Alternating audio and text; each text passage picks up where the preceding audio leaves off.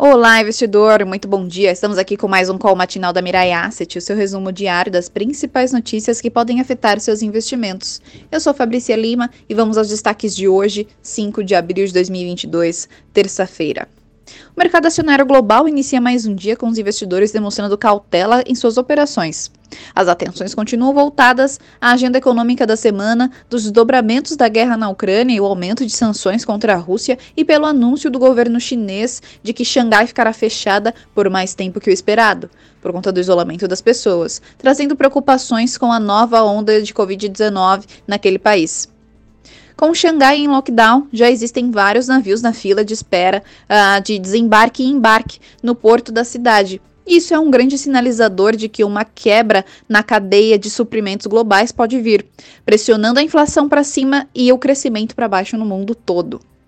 Na agenda econômica de hoje, os destaques ficam com as divulgações uh, de bons indicadores do PMI no Reino Unido e Alemanha. E ao longo do dia saem balança comercial de fevereiro e indicadores de atividades PMIs de março, ambos nos Estados Unidos.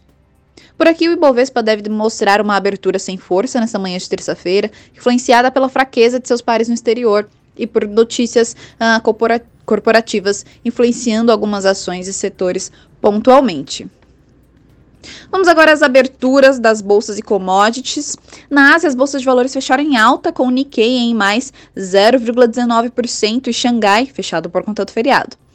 Na Europa, as bolsas uh, abriram em queda moderada, com Londres em menos 0,10%, Alemanha em menos 0,53% e França em menos 1,62%.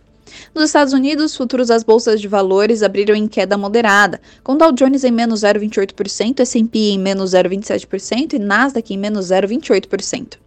O Ibovespa Futuro abriu em menos 0,33% a 121.188 pontos. O dólar abriu em mais 0,15% a R$ 4,60. Petróleo WTI em mais 0,59% a 103,84 dólares o barril. Petróleo Brent em mais 0,58% a 108,18 dólares o barril.